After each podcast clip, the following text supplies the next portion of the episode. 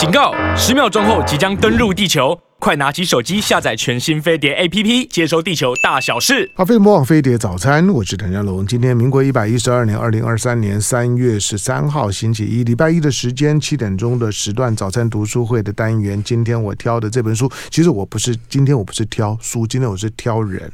这本书呢叫《晶片对决》，当然我坦白说，最近这一两年的时间呢、只要谈到晶片啊，谈到半导体啊，即使是即使是很科技的、很产业的，但是这些的话题都很热。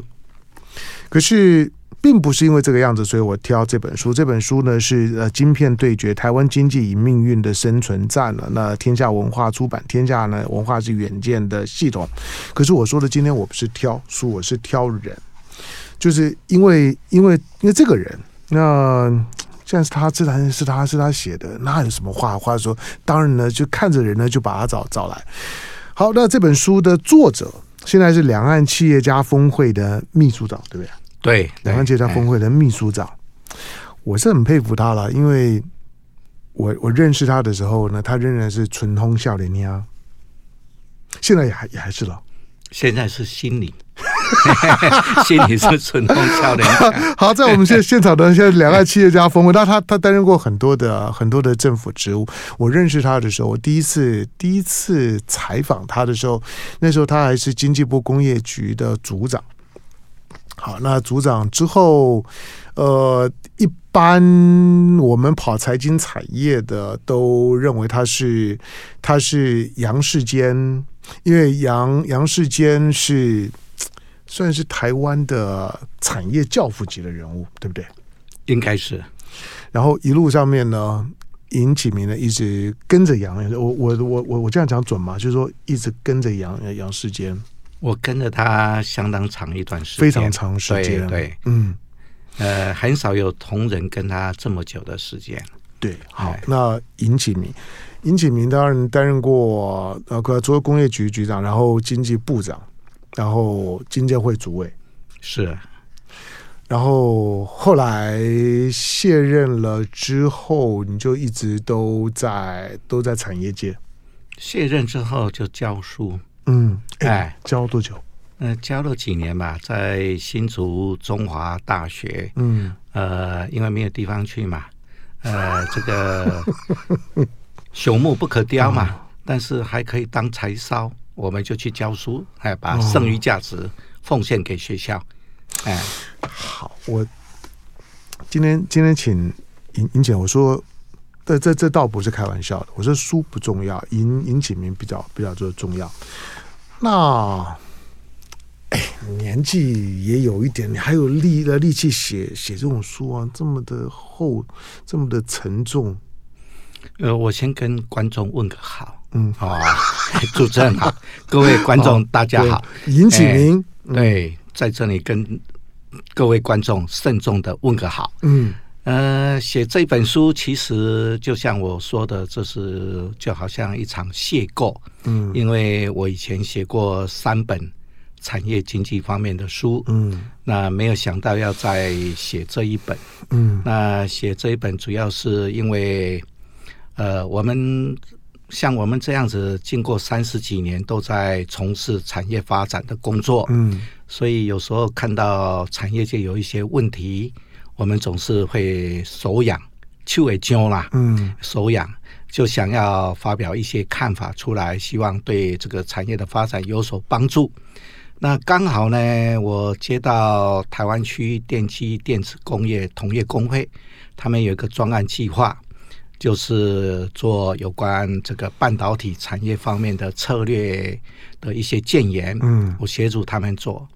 然后在这段期间呢，又发生到韩国跟日本呢发生半导体的战争，嗯，哈，然后呢又发生呢这个呃美中之间的这个贸易战，嗯，然后引发半导体的战争都在里面，然后又引发日本也紧张，欧盟也紧张，甚至连印度。都要来发展半导体，这些点点滴滴啊，对台湾的半导体产业啊，其实造成非常大的一个冲击。那半导体产业呢，我先谈半导体里面呢，大概有一大部分是 IC，嗯，就积体电路。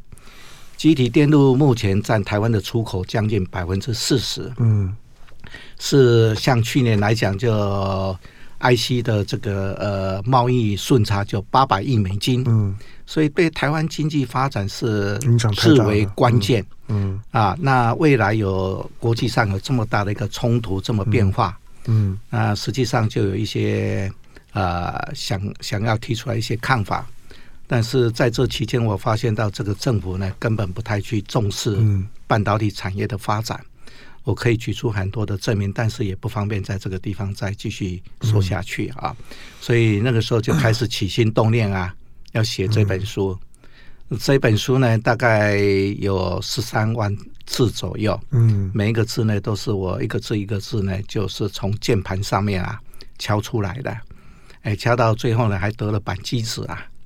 我那个时候也不晓得什么叫做板机指，机子就是那样啊，指头在搬动，所以咔啦咔啦的。哦，对对，然后呢，我就去了医院看了，嗯，然后医生告诉我说：“你这个叫做板机子。”嗯，我说：“什么叫扳机指啊？”嗯，他就比给我看，他说：“啊，你这个大拇指啊，底下有一个有一横呐，嗯，啊，有一横在这边，这个叫韧带，嗯，这个韧带发炎呐，这就是扳机指啊。”是，那我问他说：“怎么办呢？”他说：“就打一针就好了。”打了一针类固醇，嗯、就叫我回家。嗯、我说什么时候回诊？呃，他说不用回诊呐、啊。嗯，哎，不会回诊，我心里面有一点害怕。然后呢？后来呢？后来就就好了吗？啊、好了，哦、因为不必回诊，有两个意思嘛。嗯、一个你就完蛋了嘛，嗯、一个你就好了嘛。嗯、所以呢，那个时候心里面有一点凉凉的。呃，所以呢，这个基本上啊，写这本书啊。嗯呃，也是因为有这样子的一个外在的一个机缘，在那个地方刚好全球半导体呃在发生这样子的一个剧烈的变动、嗯、啊，然后又碰上了这个呃我们整个产业呃里面呢，这个半导体对我们、嗯、呃经济发展是扮演的关键的角色，所以才写了这一本书啊，大概情况是这样子，哎。我在，反正你你知道我在跑新闻的过程当中，我在我在跑经济部跑产业了一段时间。是是，我事后我在回顾我的我的新闻工作的过程当中，我常常想起这一段。我也有机会跟大家讲，就是说我很喜欢跟比如说杨世坚啊、尹尹启明啊，我跟着你们到地方上面去看工厂。对，为什么？就是因为因为你们看得懂。我不知道大家懂不懂我的意思。你有时候会会跟一些采访对象出门，可是其实他看他看看不懂，看不懂的时候呢，到到工厂里面啊，就只能够浮光掠影，一些的场面话，就是即即使是业者很认真的在跟他说一些事情，我认为有一些的部会首长长官们是不懂这些业者在讲些什么。那但是因为你们懂，你们一直都在这个系统里面。尤其尹启明，其实把你的把你的就公务员资历这样子看一遍之后呢，大致上可以讲，就是说你的你的公务员的，就是说呢资历的这个过程当中呢，就是台湾的产业发展的大爆发的那段的过程。我问你，那个台积电成立的那个时刻，你在哪里？台积电成立的时刻，我是在。呃，工业局，嗯，那个时候是，是在工业局，那时候是在当呃组长，当组长的时候，组长的时候，呃，就是大概快要接近当副局长的时候，嗯，那您提到的这一段啊，其实我一直很怀念了过去的时光，嗯，因为很多年轻人不认识杨世坚先生，嗯，他是当初带领了我们的团队啊。呃，规划成第一本的台湾电子工业的呃十年发展策略规划。嗯，台湾开始有产业策略规划的，就是从他开始的。嗯，他带领着我们呢去完成。那同时呢，他也在工业局担任过局长五年。这五年的时间呢，对工业局的同仁来讲是个相当值得怀念的。嗯，因为他有一个理念，就是说主管产业的同仁。必须要对自己的产业除了了解之外，要有一套策略性的看法啊，也就是说，对于这个产业未来发展的方向啊，政府应该要带他们往哪边去走，政府的政策措施该怎么样子去配合它。除了组长、科长、主管产业的同仁，都必须要能够讲得出一套他对这个他主管的产业发展的。呃，一套理念出来，嗯，所以那个时候他是把工业局的同仁从行政人员变成产业的推手，这样子的一个角色的转变。所以那个时候工业局的同仁每个人可以说都是有使命感，嗯，而且对于自己所主管的产业呢，充满了一种 patient，英文叫 patient，就是一种热忱、信心在那个地方。那是我们呃，我这一辈子经历过的过程呐、啊，我最怀念的一段时间。嗯啊，那个时候也是刚好台湾产业在开始，尤其是科技产业在开始发展的时候。呃，最早开始发展当然就是电脑的产业，接下来才是半导体的产业。啊，所以我常常讲啊，就是呃，公务员的使命感非常重要，但是我也被。杨世坚先生骗了一次啦，怎么讲？你说，呃，我刚到金建会的时候，他讲了一句话，嗯、他说啊，呃，启明啊，这个呃，我们啊要好好替国家来服务，嗯、呃，这个国家呢会照顾我们一辈子，嗯，啊、呃，我就开玩笑，我说呢，现在讲起来我是在开玩笑啊，我说。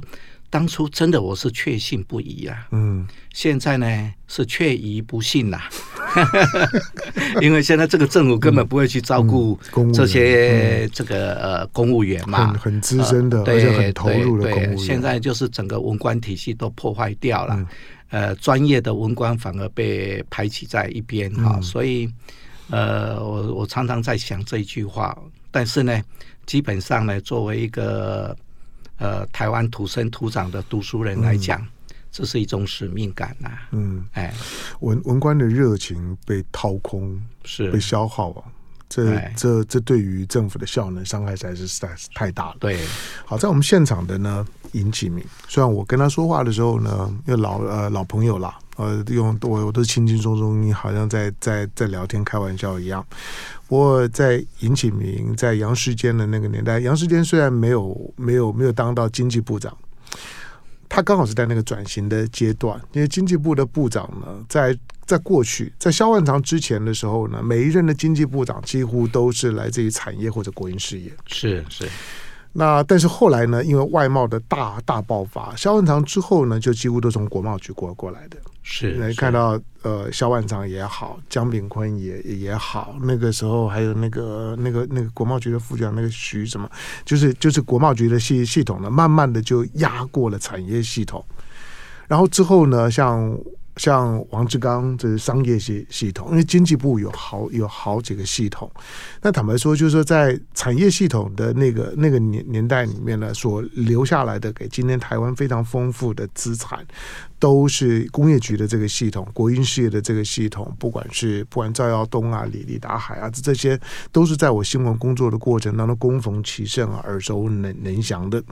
好，那他们呢，其实以尹启明来讲呢，他其实看着台湾，比如说我们现在在讲的晶片的产业，这个产业，我刚刚问他说。台积电成立的时候，你在哪里？他在他在工业局当局长，当当组长。简单讲，就就是这个产业呢，对于尹启明来讲呢，是从无到有。看看着呢，他一路这样子上来的。好，当然今天呢，就像是刚刚尹景明提到的，现在这个产业现在正面临到非常复杂的国际的竞争跟地缘政治的问题。那这样的一个对决，不只是台积电本身产业技术层面的对决，不是只跟三星的对决，跟 Intel 的对呃对决，这还呢牵涉到了中美之间的大的框框架。美国现在呢所寄出来的有关于有关于晶片产业的补贴，你看那个那手段非常的凶狠啊！你拿拿拿我的补贴，第一个要分润，第二个呢，这十年之内呢，你你你不可以到我不喜欢的对手国去投资，那根本就是卖身契啊！我何必呢？可是现在的产业这些的高科技产业，虽然今天呢，台积电如雷贯耳，到全世界每个国家呢都争先恐后来拉拢它，可是这个产业的经营，政治上面的风险越来越高了。怎么看这件事情呢？进广告，回头之后呢，继续跟现在是两岸企业家峰会的秘书长尹启明继继续跟尹秘书长聊。进广告，好，飞碟不好飞碟早餐，我是谭家龙。来，今天星期一的时间，早餐读书会的单元，我开玩笑说呢，我我是挑人，不是挑书哦。现在我们现场的来宾呢。两岸企业家峰会的秘书长，过去担任过工业局的局长、经济部的经济部的部长，然后经建会的主委。好，那尹启明，那这本书呢，《晶片对决》啊，台湾经济与命运的生存战，天下文化出版。哎，我们聊严肃的，就说啊，我我我我先我先从个新闻聊起好了。去年台积电。反正就是我我说昭君出塞啊，就是被迫去和番了。那到美国到亚利桑那州去去投资，陆陆续续当然有很多的有很多的问号，有很多的杂音，到最近都还有很很多的的杂音。但从我的角度来来讲，我外行啊，我本人呢只是说，哇，把这个最最最先进的制程这样子搬过去，三纳米、五纳米都搬搬过去，这个是台积电的晶圆十十八厂里面最核心的，连连工工程师整套呢都搬过去。这个呢，这对台积电来讲，潜在的风险太高了。不过，当然也有很多积积极在为为为政府、为民进党政府呢这样一个一个决定在辩护的，都说不会不会，这会增加台积电的竞争力。好，我请教你这这这样一个工业老兵，你怎么看这件事情？对，最近呢有另外一本有关呃半导体的书啊，嗯、那是美国的一个历史学家 Chris Miller 啊写的《晶片战争》啊，嗯。嗯啊，这位呃作者呢，他曾经接受过一次访问的时候，谈到台积电，他说台积电虽然到了美国去，但是他还是把最先进的将来的两纳米的留在台湾，嗯、所以不会减低台积电的重要性。嗯，呃，我就深有感触，因为这些都是从美国人的观点在看。嗯，但是如果从台湾的观点看啊。对台积电的影响会非常的大。嗯，第一点呢，就是说台积电到美国去设厂，不是只有原来大家所谈的五纳米，嗯，而且他甚至后来也公布说是要做三纳米，对，然后投资的金额不是从一百，不是原来一百二十亿美金，而是会增加到。四百亿美金，美金左右，嗯、所以这不是开玩笑的一个一笔的金额。嗯，那这个呢会造成台积电未来几年的资本投资在那那里。那我就要问一句话啦：嗯、你原来有在台湾本来就有五纳米，也有三纳米。嗯，你要到美国去做五纳米、三纳米，你的客户有那么多吗？嗯，也就是说，原来一个厂可以满足所有的客户。如果说我要用两个厂。嗯，满足所有的客户，是不是变成每一个厂只有百分之五十的产能？嗯，这就是一个很大的问题。嗯，对不对？每一个产厂的产能就减低的的产量就减低一半。嗯，那这个成本就会很高啦，这就会影响到台积电本身的获利能力。嗯，可能会造成亏损也不一定。那这个就会影响到台积电未来的在研发跟投资方面的继续的投入。嗯，这是一个大的影响。嗯，第二个就是说，台积电要在做二纳米的时候，难道只有台积电在做吗？台积电能够保证它做得出来吗？因为二纳米还在空中啊。对啊，但是现在神送啊，In Intel 啊，对，大家都在努力。然后日本也有八家公司成立了一家叫 Rapidus。Rapidus 呢，它的主要目标就是要做两纳米的。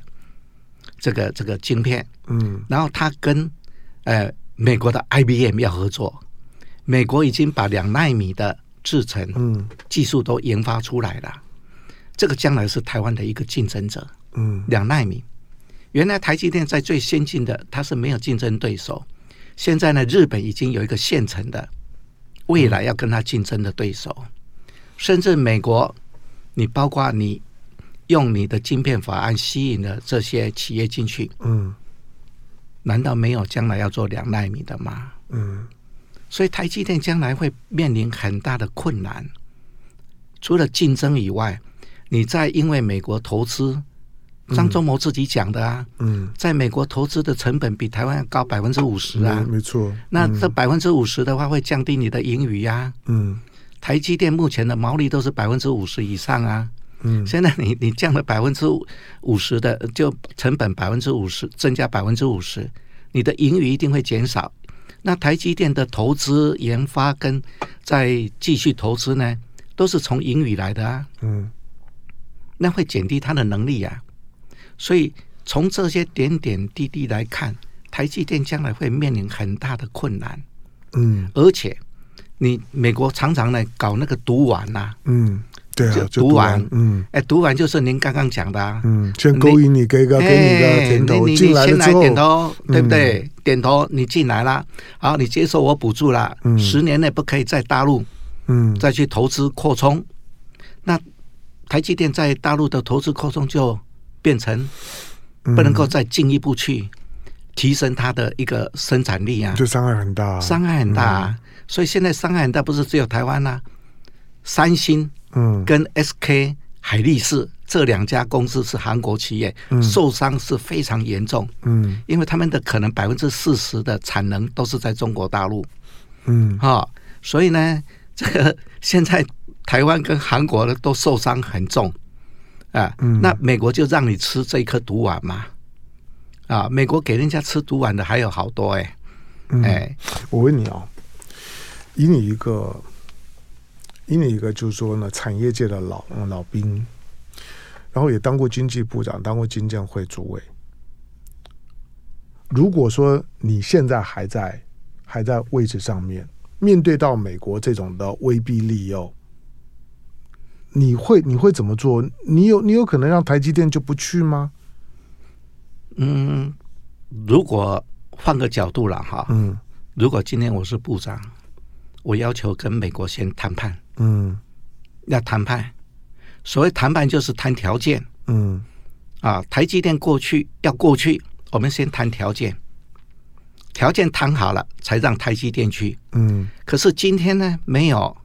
台积电已经在那边移机，已经都把设备啊什么都移机典礼办啦，连人都过去了。你今天才公布一个补助办法，对，那补助办法里面又限制条件这么多，嗯，比方讲要对他的劳工要照顾到什么样子啦，嗯、连建厂的劳工都要有一套计划啊，还有呢，你今天呢还必须要跟我分你的利润啊，嗯，等等啊，哎，这些条件你为什么不在我去你美国之前？就先跟我谈好，这是很很烂呐、啊。所以他在美国在耍诈嘛，嗯，美国在使诈，大家都不知道啊，嗯。所以今天来讲，如果站在一个有为的政府，我说我同意台积电过去，因为台积电要到美国投资，要经过我们投审会，嗯，投审会审查通过才可以让台积电过去，没有错、啊。所以经济部长是可以挡得下来的，所以经济部长是有权，嗯，去挡这种事情的。那我们同意台积电过去。问题大家谈条件，谈条件的方式很多啊。嗯、哎，我说，比方讲，你美国盖个厂，盖个厂，投资让你投，嗯、让我台积电帮你去经营。嗯，我台积电可以来帮你经营啊。啊，经营完了以后呢，我们可以 profit sharing，大家利润来分嘛。嗯，因为投资是你投嘛，我来负责经营管理嘛。但是如果我没有达到目标，没有达到你的条件，嗯。我台积电赔你多少钱嘛？哎，这是一个可以谈判，就是要讲，我不一定照着你的意思做，我提出替代方案，可不可以？嗯，这是可以想的替代方案嘛？嗯，这是一个。第二个，我也可以跟你先谈好，我今天跟你谈的条件都谈好了，有你政府不可以，美国政府不可以再附加再附加任何的条件进来。嗯。但是在在显然台积电在投资这件事根本没有谈、啊。你你以为美国政府会对你很好啊？嗯、结果没想到，美国是这样子的一套圈套设在那个地方，嗯、你已经去设厂了，移机典礼都办了，嗯、他才公布那个条件出来，对不对？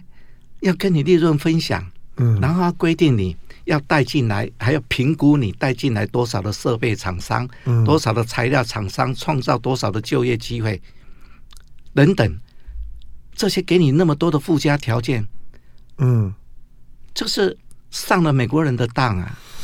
对啊，本来台积电是是有是有绝对的谈判的筹码的，结果现在反而呢变成是负担。我我再插一句话，就是说，嗯、你美国说你美国不同意我台湾的晶片，嗯，卖到中国大陆去，好，我台湾的晶片可不可以不卖你美国？嗯，你因为我台湾的晶片，因为你那个叫做常叫做常备管辖，嗯，也就是说。为什么你美国今天可以这样子限制我台湾呢？嗯，因为你限制我台湾是说我的晶片里面有用到你美国的技术，技术对，你就不可以出口。好，嗯，但是你美国的设备里面有用到我台湾的晶片哦，嗯，我可不可以约束你？嗯，同样的道理呀，啊，你因为我做这个晶片有用到你的技术，但是你做的设备，嗯，你里面用的你用的是我的晶片，我可不可以对你有所？主张，嗯，你的飞机飞弹里面有用到我的晶片，嗯，我可不可以对这些东西有所主张？嗯，今天你不卖我我的军火，嗯，你的军火里面通通都是用我的晶片，我要求你卖我，嗯，你不卖我，我可不可以对你有所主张？嗯，也就是说，这种东西呢，是我手上不是没有筹码。我手上的筹码是有的，就是看你能不能够用你的筹码去看，去换取更好的条件出来。嗯，Win-Win 要双赢，而不是只有你美国赢，台湾输，嗯，甚至你美国也不一定赢。嗯，你美国想要达到的目标，其实很多人是不看好的。嗯。哎，对啊，包括最最最近的 Bill Gates 也也是，是 Bill Gates，对啊，都不看好，就认为认为那个都是徒劳无无功的。对，好，哎，我要进进广告前，我我这个问题把我问完，就是以现在的民进党政府来讲，他他基于他本身的政权意意识形态，他他必须要对让美国予予取予求，这个能理解，从政治上面。可是那台积电自自己。在处理到自己的这么大量的投资，我说这四百亿表示台积电未来几年的主要的资本投投入大概都在都在这个厂上面了。那那台积电显然对于自己要到美国去投资这件事情也太浪漫、太太乐观了吧？难道难道自自己不会不会想到或者提防到美国会有这一手吗？这个问题我就不太好回答，因为这牵涉到他公司内部的决策的程序问题啦。嗯，哎，好，因为这个台积电现在可能就被被绑在那边啊，反正头已经洗了，你也不能退。但是陆陆续续呢。传来的消消息基本上都不正面，或或许等到正式运转了、投投产了之后，那再那再看吧。不过刚刚谈的这几件事情呢，都是接下去呢，台积电或者整个半导体产业呢，都可能会面对的风险。啊，我再进一下广告，广告回头回头之后，在我旁边的呢，现在是两岸企业家峰会的秘书长啊，尹启明。那这本书呢，《晶片对决：台湾经济与命运的生存战》，那天下文化出版。那我刚刚提到，就是尹尹启明从台积电，台积电从无到有，他们是这样一路看得上来的。我是很佩服在那那一代的那一代的台湾的产业技术官僚。大家常常会谈到孙运璇啊，谈到李李国鼎，其实并不只有孙运璇、李李国鼎，在那个年代里面，李李国鼎下来，你说像杨世坚或者像尹尹启明，其实你们你们这一路的。其实，对于台湾今天的今天的科技产业的样貌，你们都奉献了自己的青春，也都眼睁睁的看着这些从无到有被捏出来。当今天全世界都觉得说，台湾凭凭什么会有台积电这样子的一个庞然大物？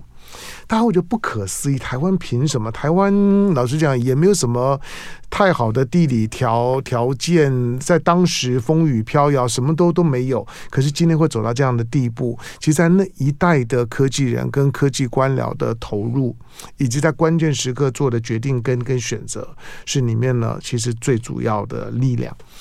好，那回来之后我们再来看，就是刚提到的 Bill Gates 认为，认为就是说，Bill Gates 最最近的讲话讲得很直白啊，他认为五到十年的时时间，中国大陆一定你逼着中国大陆非得要呢发展出这今天所有的所有的这些呢，对科技产业、对台积电啦、对 Samsung 啦，所谓的所谓的这个 Chips Four 的这样的一个一个捆绑，无非呢就只是为了要打压呢中中国要要卡脖子，能卡得住吗？那你又怎么看这些事情？来进广告回头聊。好，非常不忘飞碟早餐，我是谭家龙。那今天礼拜一的时间，我挑的这本书《晶片对决：台湾经济与命运的生存战》。那这是第一本呢，从台湾的视角解读半导体全球竞争的系统性的著作。作作者呢是前经济部长、前经电会主委尹启明。好，那、分两呃两个问题，第一个，第一我们我们先来看，刚刚刚谈到 Bill Gates，Bill Bill Gates 呢在接受呢 Financial Times 的访问的时候呢，他也谈到了这件事情。他很直白讲，他认为不可能，他他觉得你除了逼中国更快速的、更大量的投入资源呢，去去去发展自己的先进的这个这半导体的这个制程跟技术之之外，估计五到十年之内，你同意这样看法吗？呃，我同意 Bill Gates 的看法啊，因为实际上啊，嗯、呃，美国有一个非常知名的智库哈，嗯、叫兰德，嗯，Rand。是，嗯，然后他的执行长呢，CEO 啊，嗯，呃，曾经呢就是发表过一篇文章，他里面就讲，他说如果美国要执行他现在这个、呃、重振半导体产业的龙头的角色的话，嗯、是不可能的。他说。美国可能要再花数十年的时间，嗯、还要投入晶片法案，哈，进一步哈，就是说超过晶片法案，再另外投资一个晶片法案的金额，嗯、就是晶片法案大概就是五百二十亿美金嘛，嗯，哈，还要再投入那么多，嗯，哈，你才有办法啊达到你的目标。他讲了这一点，另外一点，他又提到说，台积电的模式是你美国没有办法。复制的，嗯，因为台积电的模式有它的独特点，是你没办法啊复制的，所以这是指这个比尔盖茨在谈美国的这一块。其实很多人都有这一套的看法，包括美国另外一个智库叫 Peterson，啊，彼得森啊，这个国际经济研究院啊，他们也是有提出这样子的看法。这是目前美国在重振它半导体，另外还有一边就是要打中国大陆的这一部分。那中国大陆这一部分的话呢，也是有这个相当多的智库的专家指出来，嗯，是呃，他们呢分成两个部分讲，一个就是说打更先先进的晶片在中国大陆对中国大陆的军方的影响，嗯，他们认为说大陆的军方所用的这些军事装备武器也好，都是用的。父亲级或祖父级的晶片，嗯，也就是说成熟的老一代的这种晶片，嗯，嗯，所以呢，你用先进晶片去卡它，卡不到，嗯，所以对大陆的国防军备是没有什么影响的，嗯，会影响的只有对什么东西有影响呢？对商业上用途，嗯，会有影响的，嗯，比方讲 AI 的应用啦，啊。或者是自驾车的发展啊，比较尖端的消费产业。对对，只有会达到，嗯，但是会达达达到这一部分的话呢，要花多少时间？中国大陆会起来呢？他特别提醒到，中国大陆当初发展原子弹是怎么发展起来的？嗯，然后他只要把所有的资源，比方讲工程师、科学家往这边去堆叠的话，它发展的速度会很快。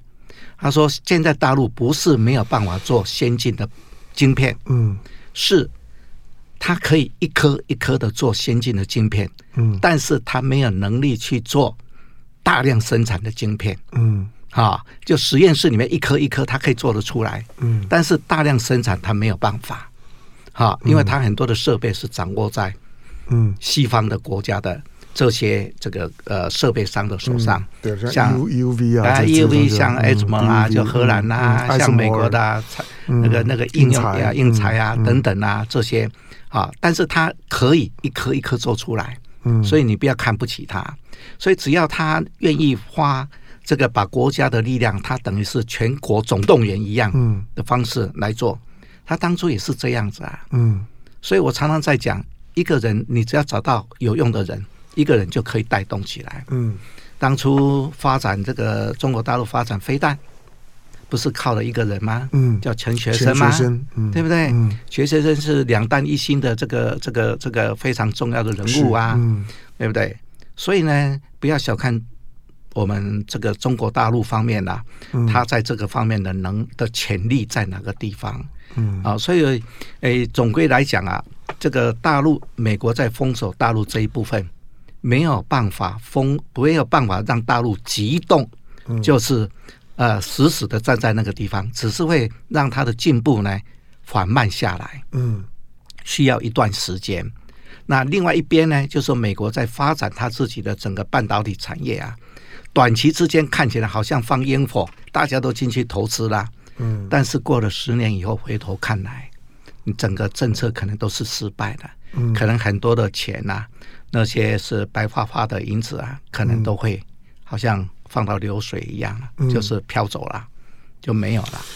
好，因为你跟你跟产业界都保持着很很紧密的互动，也很了解现在产业界。呃，当然不是只有半导体，不过半导体特别的明明显，就在中美对抗的这种框架下面，是是，就是动弹不得，就是你的你的主主动权突然就就不见了。因为美国美国现在表现出来姿态很高啊，很阿爸。那。好，如我还我还算是一个假设性的问题，如果你现在还是经济部长，那要怎么怎么做？呃，其实方法很多啦，就是看、嗯、看你要不要去做啦。嗯，我常常想说没有绝对的，就是看你怎么做。嗯，我说第一个，你的技术还是要掌握。嗯，你要把当初去借用工研院的能力，嗯，来在半导体的技术上推进。这个今天要再花大把力气让工研院扮演这样子的角色，嗯，因为现在这个政府已经让工研院荒废很久了，嗯。啊，没有去重视工研院，可惜，哎，很可惜，很可惜。所以这是第一个科技方面的能量。嗯、第二个呢，就是说半导体是一个核心，但是它有需要下游的产业，所以今天呢，这个政府必须要带领的产业界去跟国外的这些下游的应用，包括汽车。嗯，当初晶片短缺的时候，不是德国政府都来请我们帮忙吗？没有错啊，没有错。那我们可以当初可以谈条件啊，你把你的汽车商带来，跟我们的半导体业界大家一起结合来共同发展，让半导体结合汽车啊，嗯，对不对？啊，所以呢，你如果能够把半导体产业结合下的应用结合起来，这个力量是不可忽视的，让台湾更能够在全世界的。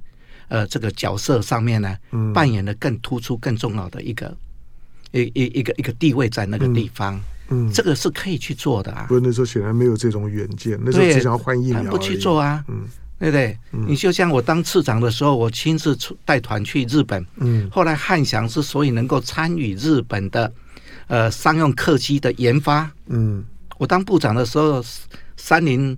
三菱商社那边呢，嗯、飞机部门给了一张八百万的支美金的支票，嗯、就给了汉翔，嗯，让十十几个工程师去跟他参与研发，这些都是要靠政府去带着产业界大家一起走出去的，嗯，问题是今天这个政府没有人懂这些东西呀、啊，他不去做啊，嗯，所以要创造台湾不可被取代的价值，我一直在强调这一点。嗯，台湾不可被取代的价值，你美国再怎么样子来用政治手段来，我起起码还有拉帮结派，嗯、我还有很多的朋友在那个地方。嗯，我们可以共同来抵御美国你的政治压力。嗯、哎，因为这个是实力的问题，你这样子才有足够的实力去对抗美国的政治压力嘛。嗯，哎，啊，这些东西都是我们政府可以去做的、啊。嗯，但是今天政府今天政府没有这种想法。啊，就像我们以前两千年的时候，我们编了一笔预算去在台湾举办呃 IT Summit，也就是资讯科技的高峰会。嗯嗯、那个时候有谁来呢？有 Bill Gates 来，嗯，有 HB 的 CEO 叫做 Fiorina，嗯，也来，是、嗯、红帽子的，嗯，Oracle 甲骨文的，嗯，他的 CEO 都来来台湾，嗯，这个时候把台湾的地位就一直往上拉升，台湾是 IT 王国，嗯。所以您刚刚提到台湾什么资源都没有。嗯，我们当初从 RCA 要移转技术的时候，有一个美国人就笑，有三样东西只有美国人才能做。嗯，一个叫做汽车，嗯，一个就叫电脑，一个叫半导体。嗯，你们台湾何德何能能够也来做这个东西呀？嗯，结果台湾从什么东西都没有，嗯，我们做了半呃电脑，我们电脑王国，全世界第一了，对不对？半导体今天代工，我们全世界第一的，嗯、所以这个主要是哪里来的？政府的政策也扮演了非常重要的一个地位，嗯，啊，因为。我们化腐朽腐朽为神奇嘛？嗯，我们用政策，没有人。我们从 Silicon Valley 矽谷回来很多人，嗯，那时候海归很多人回来台湾，在我们新竹科学园区设厂设公司啊，这就是我们政策吸引民间没有钱，政府呢、嗯、去在呃讲投条例、促产条例里面，让创投产业能够扮演一个非常重要的角色。嗯政府让股票市场，我们有科技类股上市。嗯，台湾第一家科技类股上市的是哪一家呢？就是我那个时候还在经济部，我们选了让万宏。旺宏，哎，嗯、选他是因为他名字很好。DRAM，嗯，因为他名字取得好啊，嗯、又旺又红啊。嗯，所以我们就选他第一家作为科技类股上市，嗯、用股票市场、资本市场，嗯，来支持我们半导体产业的发展。这就是政策，政策都是人想出来的，都是公务员去想出来的。嗯，所谓产业政策有用没用，就是看你这些公务人员是不是专业。嗯，所以在这样子的情况之下，我们才有今天的半导体产业。好，这本书呢，《晶片对决：台湾经济与命运的生生存战》，第一本从台湾视角解读呢半导体全球竞争的系统性的著作。作作者呢，就像在我们现场的，那现在是两岸企业家峰会的秘书长的尹启明。这本书呢，天下文化出版。好，书大家自己找来看。感谢今天到我们的现场的跟大家分享的老朋友尹启明，感谢。好，谢谢主持人，谢谢各位听众。